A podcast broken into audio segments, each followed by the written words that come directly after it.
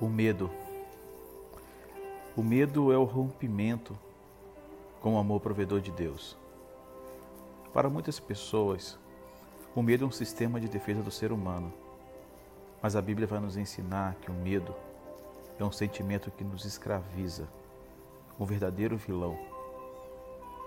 A primeira vez que esse sentimento aparece foi na resposta de Adão a Deus no jardim vocês podem ver isso em Gênesis, no capítulo 3, versículo 10. Perceba que esse sentimento veio após a queda do homem e o mesmo não estava presente antes. Sim, o medo é uma consequência da queda. Mas, o que seria o medo?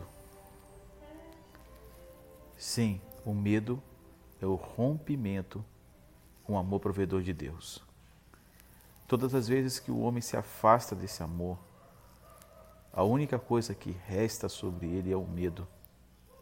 Em Romanos, capítulo 8, versículo 14 e 15 diz: Porque todos os que são guiados pelo Espírito de Deus, esses são filhos de Deus.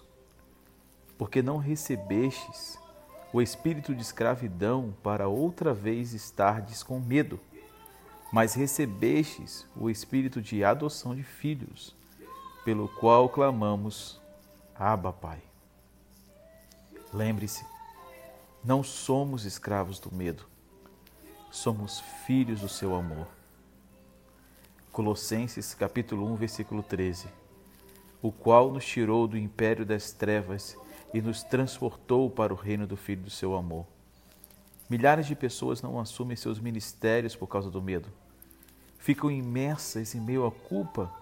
E o que é a culpa? A culpa é o medo que te prende no passado. Ou então estão presas na ansiedade. E o que é ansiedade? Ansiedade é um medo que te prende no futuro. E essas pessoas não conseguem assumir compromissos, elas vivem é, é para esse sentimento e não para aquilo que Deus deseja que ela viva.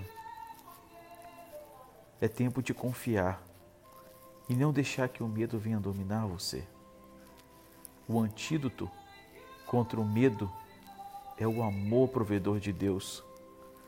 Seja batizado nesse amor, seja cheio desse amor. Que venha do céu a coragem e ousadia para você viver e proclamar o Evangelho do Reino de Deus para todos os povos da terra. Deus nos usará para a sua glória. 1 João, capítulo 4, versículo 18 e 19.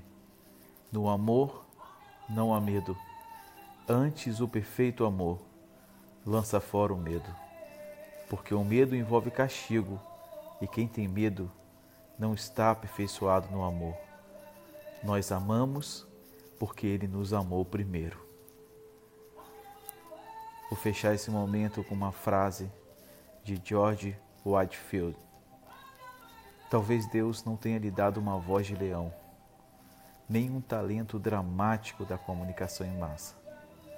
Mas não há limites para o que Deus pode fazer através de uma vida, por jovem que seja, quando o genuíno fogo do céu se acende nela. Uma mensagem aqui do pastor Maicon Barroco da igreja na cidade. Maceió, Alagoas, Brasil. Que Deus abençoe vocês.